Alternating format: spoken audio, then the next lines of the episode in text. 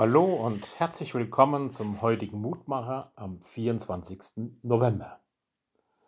Die Losung steht im Psalm 98, Vers 3. Aller Welt enden sehen das Heil unseres Gottes. Das ist beileibe eine riesige Versprechung. Aller Welt enden sehen das Heil unseres Gottes. Die ganze Welt. Was für eine Behauptung. Das war doch keineswegs sichtbar zu den Zeiten des Volkes Israel, als der Psalmbeter dies zum ersten Mal so kühn aussprach.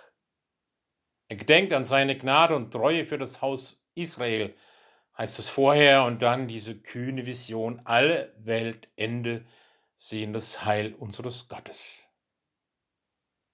War es doch nicht eher so, dass oft genug nicht mal bei den meisten Gläubigen im ihren Lebensbereichen Gott Herr der Dinge war, wie sollte das für alle Welt sichtbar sein?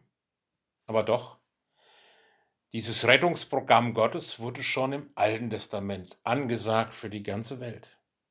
Und mit der Menschwerdung Gottes in Jesus Christus wurde es weiter, geht in alle Welt, sagt den Völkern das Heil Gottes im Namen Jesu.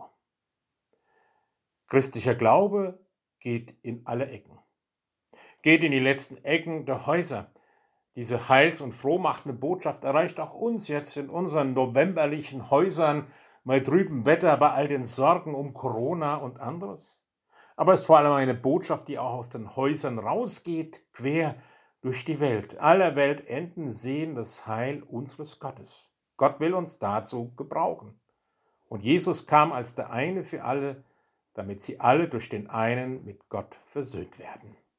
So bitten wir dich, himmlischer Vater, um dein Wirken, um dein Helfen, dass die frohmachende Botschaft auch mich, uns immer wieder erreicht, auch in unseren finstersten Winkel und sorgenvollsten Gedanken.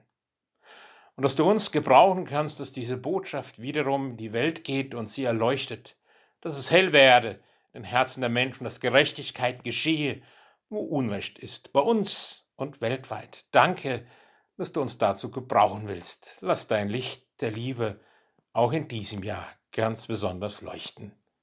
Segne uns an diesem Tag. Amen. Es grüßt Sie, Roland Friedrich.